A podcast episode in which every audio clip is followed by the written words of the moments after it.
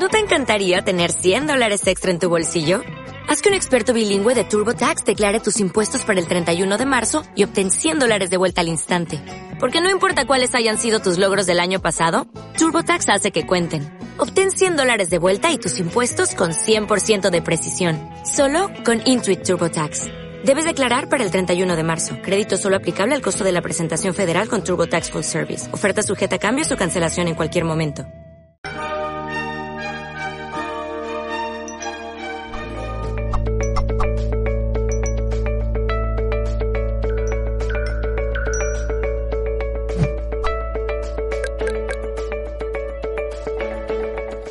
Amigos y amigas de Mindalia, muy bienvenidos a todos a una nueva conferencia en directo a través de todas nuestras plataformas. Les doy la bienvenida. Hoy estaremos conversando, compartiendo este espacio junto a Elsa Lucía Arango y junto a Miquel Lizarralde. Con ellos vamos a estar charlando sobre este gran tema que se titula La mediunidad en la transición a la muerte. Elsa es médica colombiana especializada en medicinas alternativas y en apoyo en los procesos de duelo y Miquel es medium vidente y psicólogo. Son muchas cosas más pero bueno, para resumir un poco a quienes tenemos aquí con nosotros hoy. Eh, recuerden que pueden utilizar el chat de las plataformas por las que nos estés viendo para hacer sus preguntas. Los invitamos a suscribirse, sobre todo a YouTube, porque tienen que estar suscritos al canal para acceder al chat y poder hacer sus preguntas. Muy bien, por mi parte no mucho más. Les voy a dar la palabra a Miquel y a Elsa para que puedan comenzar a llevarles información, amigos, que es lo que estamos todos buscando. Bienvenidos ambos a Mindalia. ¿Cómo están, chicos? Gracias, gracias. Súper. Estamos muy contentos de estar acá. Qué lindo, bueno, un placer para nosotros. Bueno, sin más, como les decía, les doy la palabra a Miquel Elsa, los escuchamos. Qué bueno estar contigo, Elsa, y aquí con los amigos de Mindalia y poder compartir ¿no? todo, este, todo este conocimiento, esta sabiduría. En este tema tan interesante y a la vez eh, profundo, ¿no? La mediunidad en la transición a la muerte. Yo siempre digo, en el colegio nos enseñan a nacer, cómo una mamá da a luz a un bebé, cómo se concibe un, bebé, un, embrión, pero nadie nos enseña a morir. Yo creo que estarás de acuerdo conmigo en que es, a mí me parece muy importante, aunque hay personas como tú, ¿no? Haciendo una labor fantástica como la que hacéis, pero que no nos enseñan a morir, ¿no? no nos enseñan a saber cómo morir, saber cómo respirar, saber cómo desapegarnos del mundo material. A mí me parece súper interesante. Y fíjate que, hilando un poco con el tema de hoy, ¿no? La mediunidad, mm, pienso que puede ser una, algo clave, porque eh, las personas, cuando se van a morir, no es que se, se desconecte en un momento, sino que el alma empieza un proceso ahí de antes, ¿no? Unos días antes, a veces se habla de siete días, de tres días, de diez días, pero en mi práctica yo lo que he visto es que a veces hasta semanas antes ya el alma empieza como a hacer ensayos, ¿no? Como intentando salir y experimentando cómo es ese salir. Es como que las personas que van a morir en ese preludio antesala a la muerte se vuelven mediums porque ven a sus seres queridos que les vienen a buscar, ven a personas eh, que les acompañan, eh, ven, digamos que se abren el techo, se abren las paredes, ¿no? Eh, a mí me parece muy interesante el que supiéramos, el que sepamos sobre los dones, sobre la mediunidad, que nos entrenemos, porque vamos a saber cuándo alguien ya está empezando a salir del cuerpo, porque lo vamos a poder ver, palpar, percibir, pero también podemos entender muchas de, esas reacciones que los moribundos tienen a, menudo eh, denominados como alucinaciones, que sin embargo son experiencias, ¿no? Tú me imagino que habrás tenido eso en tu práctica también, ¿no, Elsa Lucía? Sí, Miquel. Entonces, eh, como has tocado varias ideas, simplemente quiero reforzar unas cuantas. Sí. Yo creo que la enseñanza de, de aprender a morir nos la tienen que dar hay culturas como la tibetana y la hindú sí. tienen, hacen énfasis en la práctica del morir, en que ensayes a morirte, en el buen sentido, cómo lo harías y hacia dónde te deslizarías. Y te advierten. hacerlo con alegría, ¿no? Hacerlo con, con júbilo. ¿eh? Y te advierten de los caminos que puede haber, o sea, que no es el camino terrible, mm. pésimo o miedoso, sino que es un camino a la luz. Y es algo que tenemos que, mm. que buscar.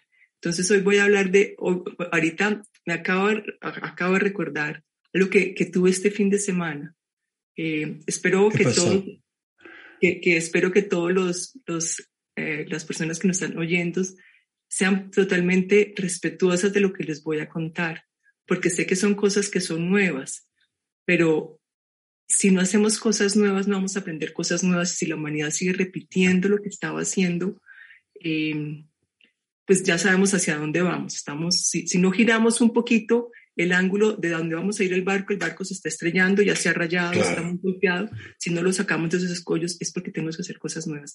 Entonces, eh, ustedes, ¿tú sabes qué son los enteógenos? Eh, no, no, no, nunca he oído hablar de eso. Enteógenos. Que siempre me, me sorprendes con fantásticas cosas nuevas en salud Entonces, el enteógeno son plantas o sustancias que permiten que la persona tenga acceso a otros niveles. Los han usado todas las culturas.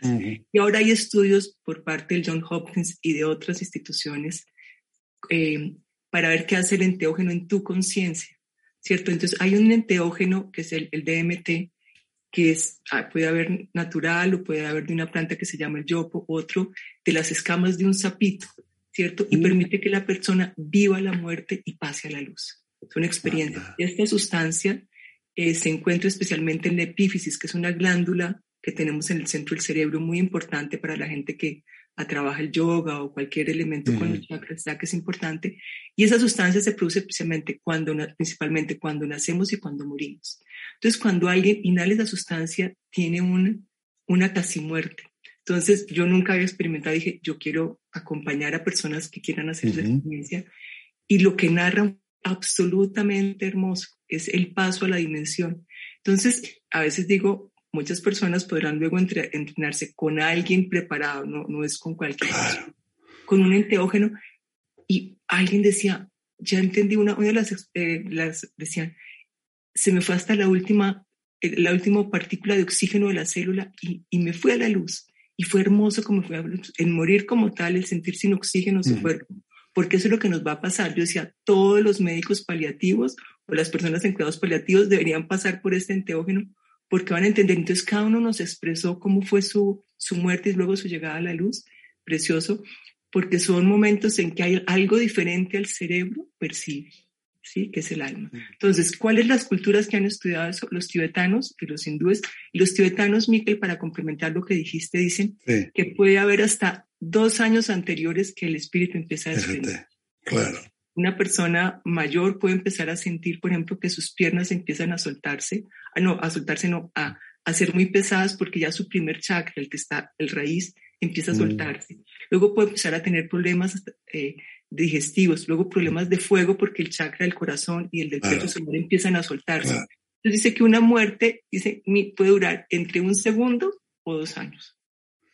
Entonces, lo que tú dices de que hubiera cada vez más personas que le pudieran advertir a uno, depende de la persona. Hay gente que le puede hacer advertencias y va a entrar en miedo, pero lo ideal es que uno, cuando le dijeran, ya empezaste tu proceso, uno se preparara para hacer al máximo eh, el acercamiento a la conciencia a la luz. Claro, el uno saber cómo se va a ir, estar preparado a cuando te llegue esa hora, ¿no? Que me parece fantástico lo de los enteógenos y poderlo hacer de forma segura y estando a salvo con alguien que eso, Y tiene que ser no, como, no como una adicción, sino como una experiencia que se tendrá una o dos veces en la vida. Pero, o sea, ¿a dónde va esto? Y los oyentes creo que todos podemos aprender a que hay nuevos paradigmas. Mm. Eh, yo, no, yo no fumo, no tomo, nada, o sea, ni siquiera los psicodélicos de ningún estilo. Pero tengo que, que aceptar que ha habido un trabajo terapéutico hermoso el doctor, creo que fue el doctor Groff, con LSD, sanó a muchísimas personas que tenían trauma de posguerra y a muchos delincuentes. Él les daba dosis correctas, seguras. Él era un psiquiatra, un terapeuta. Les daba sus dosis de LSD y ellos pasaban a otra dimensión. ¿Y por qué hablo de pasar a otra dimensión si estamos hablando de la muerte? Es que eso es lo que va a ver.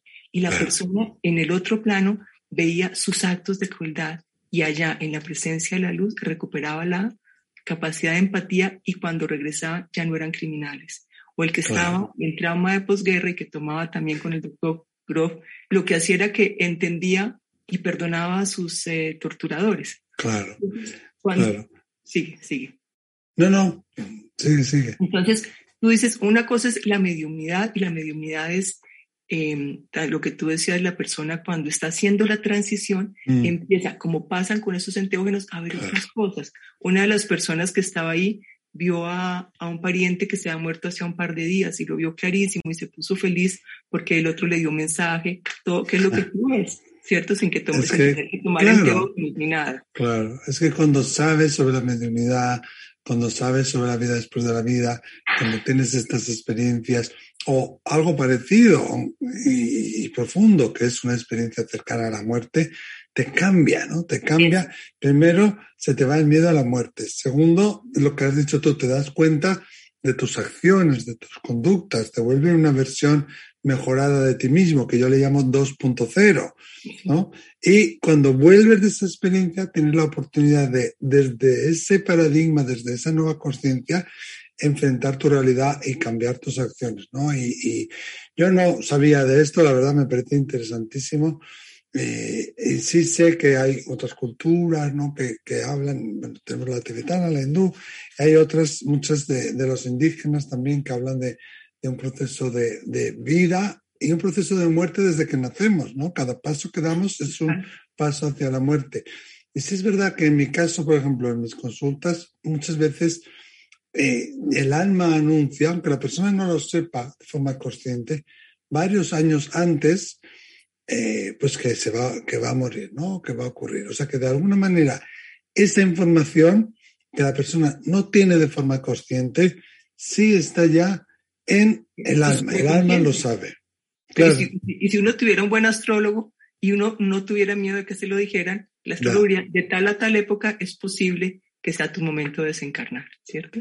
Claro. Eso es muy interesante que dices, es posible, porque todos somos co-creadores de nuestra realidad y a veces es verdad, venimos con un día, con una fecha, con un horario marcado para morir, pero otras muchas veces tiene que ver con acciones que hacemos, con decisiones que tomamos, con pautas que realizamos. Entonces, si vamos por aquí, podemos ir a Bogotá, pero si vamos por aquí, vamos a ir a Caracas. Y, puede ser que te mueras cuando hayas cumplido esta misión, o a menos que llegues a realizar esto en tu vida, ¿no? Pero dentro de un baremo. A veces podemos alargar un poquito más esa fecha o acortarla también, ¿eh? Con nuestros actos y con nuestras Acortarla, exacto. Entonces, de, la, de las cosas interesantes ahí, retomando el tema de la mediunidad, es el respeto a las observaciones que tiene la persona que está en agonía. No es decir, está delirando porque no está delirando, no son alucinaciones, es que desarrolló un talento que se desarrolla precisamente por, por eso hablaba con los enteógenos o con ciertas sustancias que no, o sea, yo no la recomiendo usar, pero sé que están, pero en forma terapéutica hay que usarlo como un antibiótico. Yo no recomiendo a todo el mundo un antibiótico, pero en forma terapéutica es maravillosa. Entonces, ciertas sustancias, pero maravilloso como lo tienes tú o como me, me ocurre a veces a mí, el moribundo ha desarrollado porque su epífisis mm. está produciendo esta sustancia. Claro. al producir esa sustancia, yo no, yo no, sé exactamente qué pasa en el cerebro, tengo que ponerme a estudiar qué ocurre con esas sustancias, porque se activa la corteza visual, la persona empieza a ver cosas, pero no es de la alucinación, sino que pasa a ver otra dimensión que está cerrada para nosotros. y probablemente a veces uno dice, el perro o el gato está viendo algo. Entonces, claro. entonces, respetar, si alguien dice, a mí me ha tocado con pacientes que me dicen, estoy viendo a mi mamá, le digo, pues prepárate, tenemos que tener lista la maleta, ¿cierto? O gente que me dice, mi mamá esta mañana empezó a decir que estaba hablando con su papá, pues entonces preparémonos porque probablemente el momento está cerca. Entonces, son señales de viaje que nos están diciendo, alista, como cuando el avión dice ya va a aterrizar y uno empieza a arreglar su maletica y todo para bajar el, todo el equipaje, ¿cierto? Claro, y eso es muy, no es nada desdeñable. Todas esas experiencias nos hablan de que aunque el cuerpo físico está aquí, el alma está saliendo, el espíritu está saliendo. Muchas veces yo lo que veo es que antes de morir hacen como varios ensayos y, y, a veces por los miedos no se van antes, ¿no? O por la mm. familia, o porque creen que, sí, claro, porque creen que aún tienen algo pendiente. Pues como que se van y vuelven, como que voy a probar cuán fría está el agua, ¿no? Voy a probarlo. Pero si tú desarrollas tus capacidades tú también puedes tener la misma experiencia y a veces pasa fortuitamente también que está pasando, eh, que está viendo el moribundo, ¿no? Raymond Moody habla en uno de sus libros de las experiencias de muerte, compartida, que eso es alucinante. A mí me ha Para tocado... El que quiere el libro se llama Destellos de Eternidad. Eso, bien, no me acordaba del nombre, genial. Destellos de Eternidad. Y, bueno, yo Raymond Moody lo recomiendo totalmente, ¿no? Pero tú ves lo que ve el moribundo, sientes lo que siente el moribundo, tienes esa misma experiencia y la acompañas hasta la entrada de la luz, ¿no? Y hay casos bien recolectados y recopilados, perdón. Y cuando uno se entrena, uno puede ver, primero uno saber cuando le pasa a uno mismo, pero uno puede ver y ser consciente, aunque no siempre ver con los ojos, no sé si tiene mucho sentido, pero ser consciente de el momento en el que el alma está empezando a salir del cuerpo. Un momento sagrado. Sí, y eso se ve y se ve como una especie de, no es como las películas ¡ah! que sale ahí un, un, Wow. un ectoplasma verde. No, pero sí a veces puede salir también por la boca.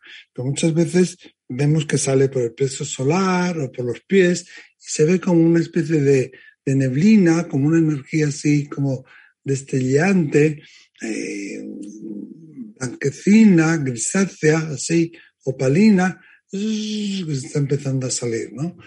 Fíjate que eh, a mí muchas veces me ha pasado, sobre todo con seres queridos que están enfermos de una enfermedad o ya son muy mayores y se acerca su hora y he sabido la hora en la que han muerto porque lo he sentido Ujú. o lo- los he visto que vienen a despedirse de mí y digo, ah, mira, ya ha salido del cuerpo, ya no tardará en morir, ¿no? O me ha tocado estar con ellos y ver esa experiencia, ¿no? Realmente es, es alucinante. Alucinante, ¿no? Alucinante, no. Eh, es maravillosa. Eh, sobre eso que te decías para los, eh, los- de las personas que nos están mirando y que les interese leer, hay un libro precioso escrito por un, un psiquiatra muy bueno que se llama El arte de morir. Ese recopila una cantidad de historias como las tuyas de personas. Eso hace una recopilación tanto en hogares de la tercera edad, en hospicios, sobre qué experiencias han tenido tanto las, las personas que Sí. más han acompañado a morir generalmente son las enfermeras de las casas de personas mayores porque Mm. les ha tocado no una, sino que pues cada rato les toca. Entonces narra unas experiencias muy bonitas, el arte de morir.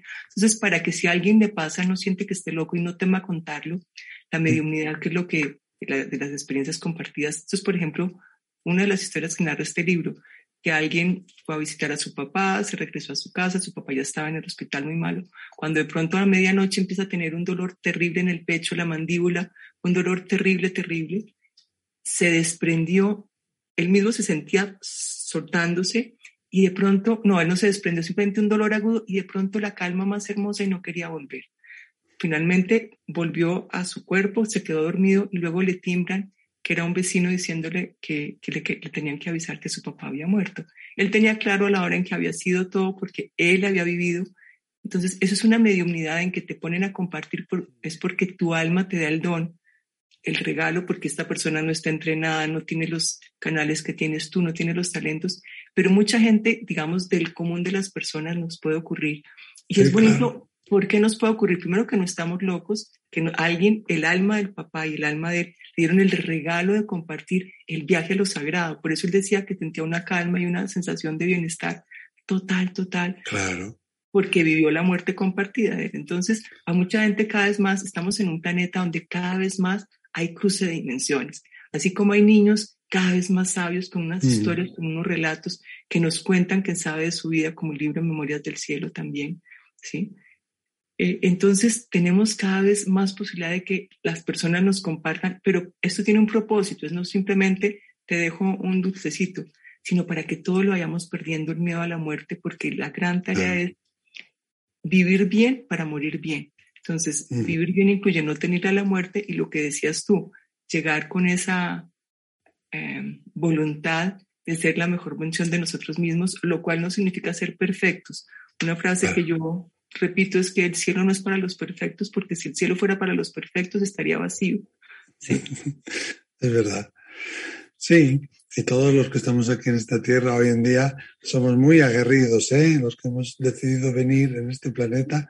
Fíjate, el otro día veía una película francesa, bastante ya antigua, de los 90, que son unos seres de otro planeta que, bueno, pues telepáticamente se comunican, es como que han avanzado, ¿no? y, querían hacer viajes. Y dicen, ¿quién va a este planeta? Y todo el mundo, yo, yo, yo. ¿Quién quiere ir a este planeta? Todo, yo, yo, yo. Y cuando decían, ¿quién quiere ir a la Tierra? Nadie, nadie levantaba las manos, ¿no? Porque realmente es un lugar duro, pero eh, donde emocionalmente y espiritualmente venimos a desarrollar. Y en esta época desarrollamos más cosas más rápidamente. Sí, ahí de nuevo a mi experiencia que tuve este fin de semana de acompañar a esas personas, que éramos varios pues, terapeutas acompañando, no era, era que la mayoría regresó diciendo que qué valioso era estar en este planeta y vivos. A veces el dolor y el sufrimiento nos invade tanto que se nos olvida que estamos en un planeta maravilloso, que lo hayamos acabado, que lo golpeamos, que todo eso, estamos llenos de la presencia divina. Entonces, cuando alguien medita, cuando alguien hace conciencia, y cuando se está deprimido eso no es tan fácil, pero es recordar que si estamos en el, aunque es un planeta, no es un planeta chiquito, hay azul, que es un pinte, estamos en el sitio preciso para encontrar a Dios. Este es el switch que hay que abrir para encontrar la luz. Y usted podrá pasar como espíritu por muchos lugares de la galaxia y este, especialmente somos aguerridos, es el como el paso final para encontrar a Dios. Entonces, yo que a veces digo, uy, no, este planeta se nos va a acabar, Dios acabará con él esperará que se renueve. No, no, yo nunca digo Dios acabará con él, nosotros acabaremos con él. Dios nos llevará a otros sitios, esperará que se renueve, volveremos.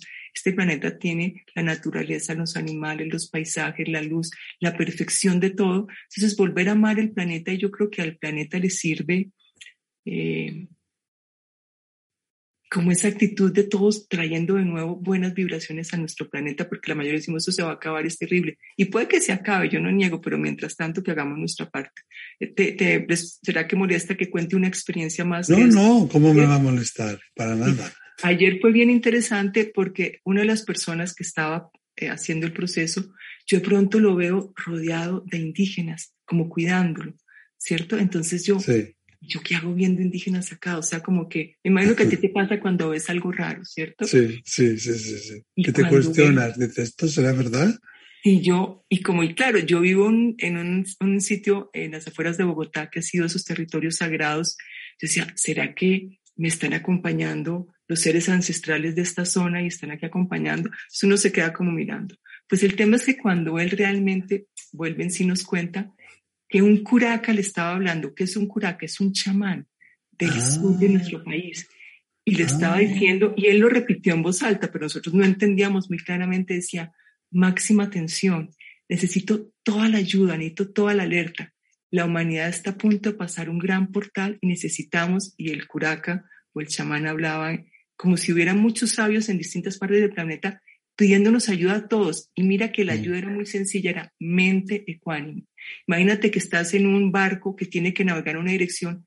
No sé si tú has navegado. Si mucha gente se va de un lado, pues el barco se vira. Sí, claro. no toca.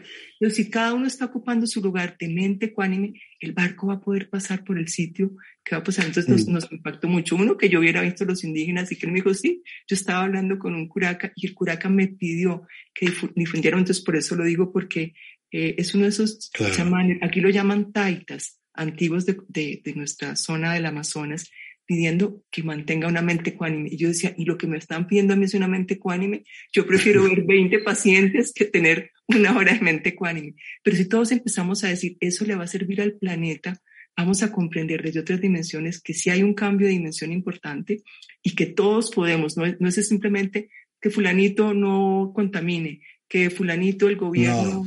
No, es cada uno. Tiene que ver, claro, tiene que ver con la intención, ¿no? Es una mediumnidad. Este hombre fue medium de ese grupo de, de almas ancestrales, chamanes, indígenas que deben estar cuidando nuestro territorio eh, amazónico, pidiendo, y decía, somos muchos que estamos, bueno, eran varios, que estamos pidiendo ayuda, y decía, máxima atención, o sea, como si tu barco fuera a pasar por un sitio que tiene que pasar por un canal ah. y que si se vira se rompe o se estrella y si pasan todos con cuidado pasamos al otro lado. Entonces los invito a todos, mente cuaño. Sí, y aunque pensemos que lo que hacemos no llega a ningún sitio y que es muy pequeño, claro, es muy significativo. Aunque tú pienses que yo estoy aquí en Colombia o en España y que yo soy una persona insignificante y que lo mío no sirve, sirve muchísimo, ¿no? Y una vez que hay luz, ya no hay oscuridad total. O sea que, por muy pequeña que sea la luz, ya no hay oscuridad total. Lo cual no es una tarea fácil, ¿no? Mente cuánime. Pero, pero inténtela, o sea, no se ponga también a con, más. Claro, también con la muerte, ¿no? Mente ecuánime, cuando se acerca la muerte de alguien o la muerte de, un, de, de uno mismo, ¿no? Obviamente echamos de menos físicamente a las personas que no están. Yo tengo la suerte de que cada dos por tres los veo, ¿no? Y se me presentan y me hablan y me dicen cosas. Pero eh, yo creo que si comprendemos cómo es el proceso y si lo comprendemos desde ahí, desde la entrega total, desde el amor incondicional, desde la mente ecuánime, ¿no? Vamos a comprender que, que en realidad no hay final y hablamos de vida después de la vida, pero deberíamos de hablar de vida antes de la vida, porque hemos vivido antes, seguiremos viviendo después, solamente que va a ser de, otra manera, ¿no? Y si yo no tengo el miedo a la muerte, también mi proceso será diferente y mi proceso de vida será distinto. Y cuando llegue mi hora y vaya al otro lado, también ese proceso será más, eh, más, más, no sé si prudente, pero más holístico, ¿no? Más, más eh, pacífico, más en paz. Y creo que eso nos toca mucho que, aprender. Y la oración es una de las cosas eh, más sagradas que tenemos que nos eleva precisamente a Dios. Hola. Elsa, Elsa Lucía se nos ha ido. No sé si me veis los demás o no. Parece ser que... Ah, vale. Parece ser que... Digo, no sé si me he caído yo o se ha caído la doctora Elsa Lucía. Sí, sí, pero Miquel, pero ahí, ahí seguimos. Ahora vamos a tratar eh, de recuperar entonces a nuestra invitada por ahí. Mientras tanto, no sé si queda algo más que nos puedas eh, aclarar, acompañar. Sí, la transición a la muerte es simplemente una transición, yo lo llamaría la transición a la vida, la transición a la vida eterna, ¿no?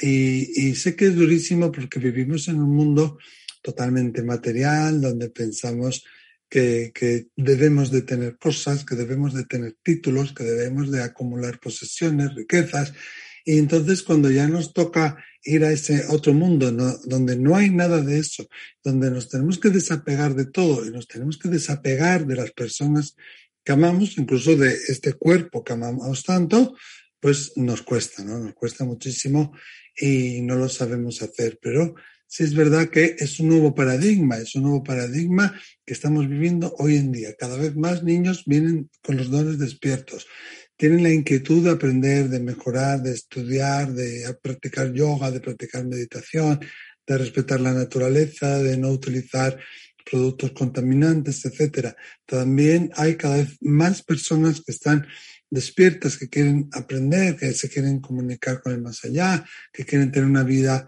más holística. Entonces, entre todos podemos hacer un, mundo mejor, ¿no? Entre todos lo estamos haciendo y la mediunidad va a ser muy importante porque todo el mundo lo es ya, pero va a ser más importante en el futuro porque todo el mundo, cuando venimos aquí a la, a la Tierra, venimos con los dones básicos de clarividencia, clariaudiencia y clarisentiencia, o también llamado kinestesia. Es algo que todos tenemos, que no en todos se manifiesta de la misma manera, que no todas las personas lo desarrollan de la misma manera, que la influencia de la cultura, de la familia, de tu experiencia personal en tu vida va a influir también en cómo vives esa otra parte, en cómo vives y desarrollas esa otra faceta, pero que todo el mundo tenemos esa capacidad. Y sí, cuando se van, los echamos de menos, pero es que no se van. Los fallecidos muchas veces dicen eso, ¿no? Que no están fallecidos, que no les llamemos así porque no les gustan, eh, no les gusta que les llamemos así, ¿no? Que ellos están vivos, están al lado nuestro, nos ven, nos guían, nos protegen, nos escuchan, nos acompañan y que quieren y desean eh, vernos felices y por supuesto que están ellos felices. Bueno, gracias.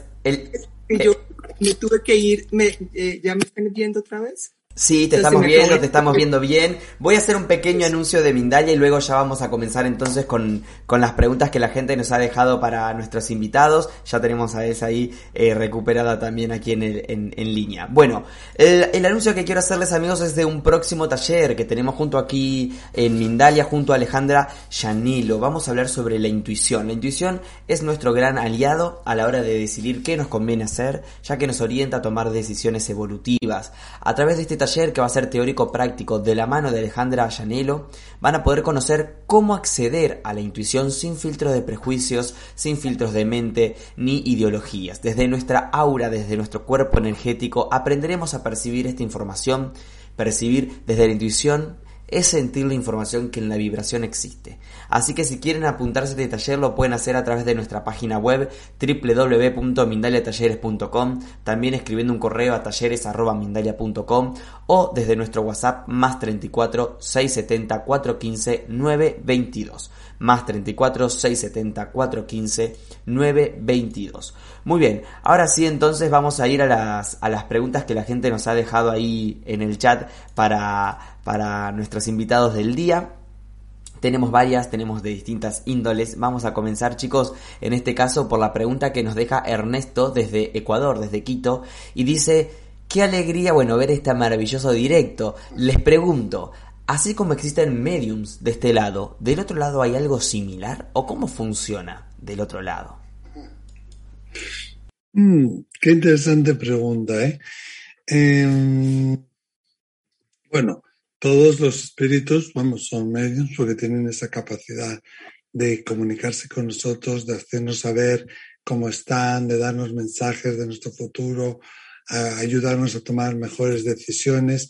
No sé qué opinará Edsa Lucía, ahora nos lo contará, pero eh, hablaríamos quizás de lo que se refiere él en el grupo mm, básico, en el grupo primigenio de guías espirituales, que podemos tener muchos guías espirituales, pero hay unos cinco, siete u ocho que están siempre con nosotros desde antes de nacer, durante toda nuestra vida, al morir y después de morir.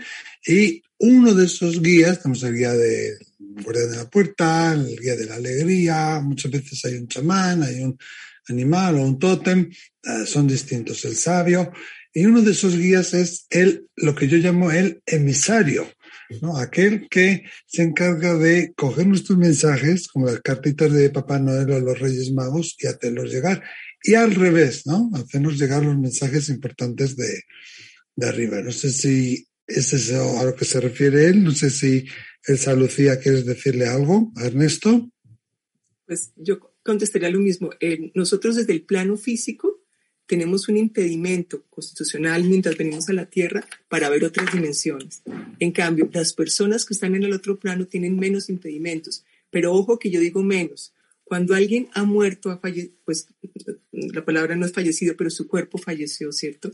Si va a mm. un plano de oscuridad, él no puede ver casi nada, ¿cierto? Las personas que están en lo que llamamos el purgatorio o el infierno viven en oscuridad. Entonces, la mediunidad tiene que ver en parte con poder ver la luz. Entonces, los mm. espíritus que están más altos pueden ver mucho más. En cambio, la persona, y voy a poner ejemplos claros, el, el tío que se comportó regular, ese necesita que alguien de nosotros, a través de oración, a través de petición, trate de hablarle porque ellos ni siquiera pueden ver lo que está a su lado de los guías espirituales que están intentando llevarlos. En cambio, pueden escuchar la, la voz de los seres queridos diciéndole, perdónate, busca la luz de Dios. Por eso nos dicen que a las personas que han fallecido o que han, estoy repitiendo la palabra que a ellos no les gusta, cuyo cuerpo ha fallecido, eh, que se les diga, busca la luz, porque ellos en ese momento en que acaban de desprenderse de su cuerpo, todavía no han desarrollado toda esa, entre comillas, facultad de ver la luz. Pero si se les guía, ellos van como, como si les fuera cayendo el velo de ilusión. No es a todos, pero la gran mayoría de los que eh, mueren, hay que ayudarles en ese proceso. Otras personas mueren, inmediatamente se van a la luz, inmediatamente están viendo todo lo que tienen capacidad de ver. ¿Qué es la capacidad de ver? Probablemente cuando Miquel muera va a ver unas cosas diferentes porque su mente ya está construida para ver unos mundos distintos a que si, por ejemplo, eh, una persona del común fallece porque precisamente su mente puede ver solamente una parte. ¿Qué, ¿Qué significa esto? si un budista muere, es posible que él nunca vea a Jesús así vaya al cielo. Y si un católico fallece, no va a ver probablemente a Jesús, porque se necesita que haya una estructura mental para poder ver otras vibraciones que uno no está acostumbrado. Entonces, esta pregunta me parece genial, ¿cierto? Y desde arriba, cada persona va a ver un aspecto de lo que es capaz de ver y ha trabajado. Eh, a mí me, me encantará cuando yo llegue al cielo porque voy a ver a Krishna, a Ganesha, a Jesús, a María, porque a todos los metí, pero probablemente no voy a ver, quién sabe si podré ver a, a, divinidades de otras culturas que aunque existan, yo no tengo el, el chat con ellos, ¿cierto? Entonces, allá arriba ven aquello con lo cual uno esté configurado. Entonces, ellos arriba, las personas que están en los espíritus que nos acompañan, los de los de estar mirando a todo el mundo. Entonces, es, la pregunta está genial y bueno, puedes acabar de cumplir. No, y por eso, por lo que decías tú, el saludía es muy importante que cuando alguien muere, sobre todo al principio, ¿no? Oremos, hagamos nuestro... Entender que todos somos lo mismo y... No sé, yo pienso que sí, yo pienso que en ello estamos, ¿no? Que estamos ya en ello. Sin ego, no sé, porque viene en el kit de encarnación del ser alguien para hacerte valer, alguien que no te está eh, apreciando lo que haces, pues también ahí el ego hace su función de hacerte valer. Pero yo creo que en ello estamos, ¿no? No creo que sea el futuro eh, como a veces lo intentamos ver, intentamos hacer ver. De, entonces también tienen su impronta, ¿no? Elsa Lucía. Yo, yo pienso distinto, pero de pronto entendí la pregunta distinto. ¿cierto? En la palabra, si vamos global. Sí, global. Yo que individual, poder decir, esto sea globalmente. Hay toda una escuela, la del maestro tibetano, en que dice que vamos a evolucionar globalmente y que la humanidad tiene que hacer un ascenso colectivo. Y en eso creo que hay un fratania, el ascenso sea colectivo, o sea, que globalmente lleguemos a comprendernos, a ser mejores.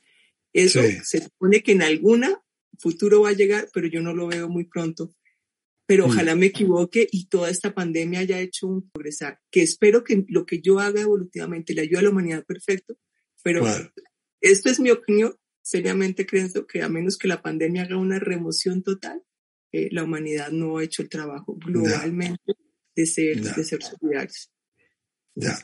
no pierdo la esperanza. no, pues no hay que perderla. Sí. sí, sí, estoy de acuerdo, estoy de acuerdo. Muy bien, chicos. Bueno, gracias. Continuamos entonces. Creo que estamos teniendo ahí un pequeño mm, bajón de señal, pero me dice la gente a ver si nos escucha o no nos están escuchando. Y continuamos. Vamos a tratar de responder una pregunta más. En este caso nos preguntan eh, Catalina Díaz desde Colombia. Dicen que el alma planea tres posibles formas de morir y con las decisiones que tomemos elegimos una. ¿Qué opinan? Si es así, ¿cómo sanar ese miedo a morir? Y si no, ¿cómo, cómo a morir, no? Yo esto nunca lo había oído. ¿Has escuchado alguna vez esto tú, Elsa Lucía? Yo a las tres no, pero que si hay varias, sí. sí, pero las tres no. Sí. Las tres no. O sea, uno puede decir, eh, voy a morir probablemente por enfermedad de tipo, pero si me cuido y si logro hacer hábitos de salud, puede que sea por un accidente cuando estoy ya viejito. O sea, la, la, pero no sabía que había tres tipos. Pero para morir sí hay tres tipos hay accidentes, enfermedades crónicas y enfermedades agudas. O sea, un accidente puede incluir un asesinato. Entonces, por ese lado, si hay tres formas de morir. Entonces, el alma escoge o si muere por una enfermedad crónica, si muere por un accidente o un asesinato, o por una enfermedad aguda, que son las tres formas que yo digo que uno puede salir del cuerpo. Muy bien. Y Sí, perdón. ¿eh? Perdón, chicos, vamos a, cerrar acá porque estamos teniendo como un pequeño bajón de señal, entonces no sé si vamos a, a poder Siempre pasa el bajón de señal cuando estoy yo, me en la mar. Sí, sí, ya nos pasó también. Será, no sé, eh, Miquel, cosas que suceden. Bueno. Eso de los diablillos que Eso es. Gracias chicos a ambos. Los voy a despedir rápidamente porque la gente ahí no, nos está avisando en el chat que no nos puede ver. Pero bueno, disculpas cosas que pueden pasar. Agradecerles a, ambos por haber estado aquí. ¿eh? Gracias, gracias a vosotros. Gracias. Muy bien, amigos. Gracias a ustedes por estar del otro lado. Disculpen por esta pequeña incidencia. Eh, nos encontramos entonces, como siempre, en una próxima charla aquí en, en, Mindalia. Recuerden que Mindalia es una organización sin ánimos de lucro y que pueden eh, ayudarnos con pequeñas acciones como un me gusta, compartir el contenido, suscribirse al canal, hacer una donación también. Gracias a todos y hasta la próxima conexión de Mindalia en directo.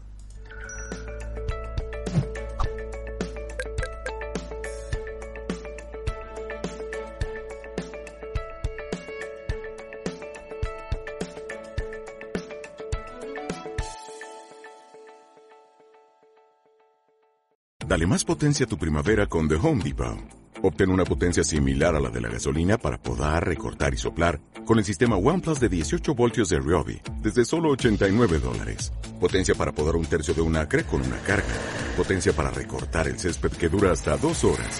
Y fuerza de soplado de 110 millas por hora. Todo con una batería intercambiable. Llévate el sistema inalámbrico OnePlus de 18 voltios de Ryobi. Solo en The Home Depot.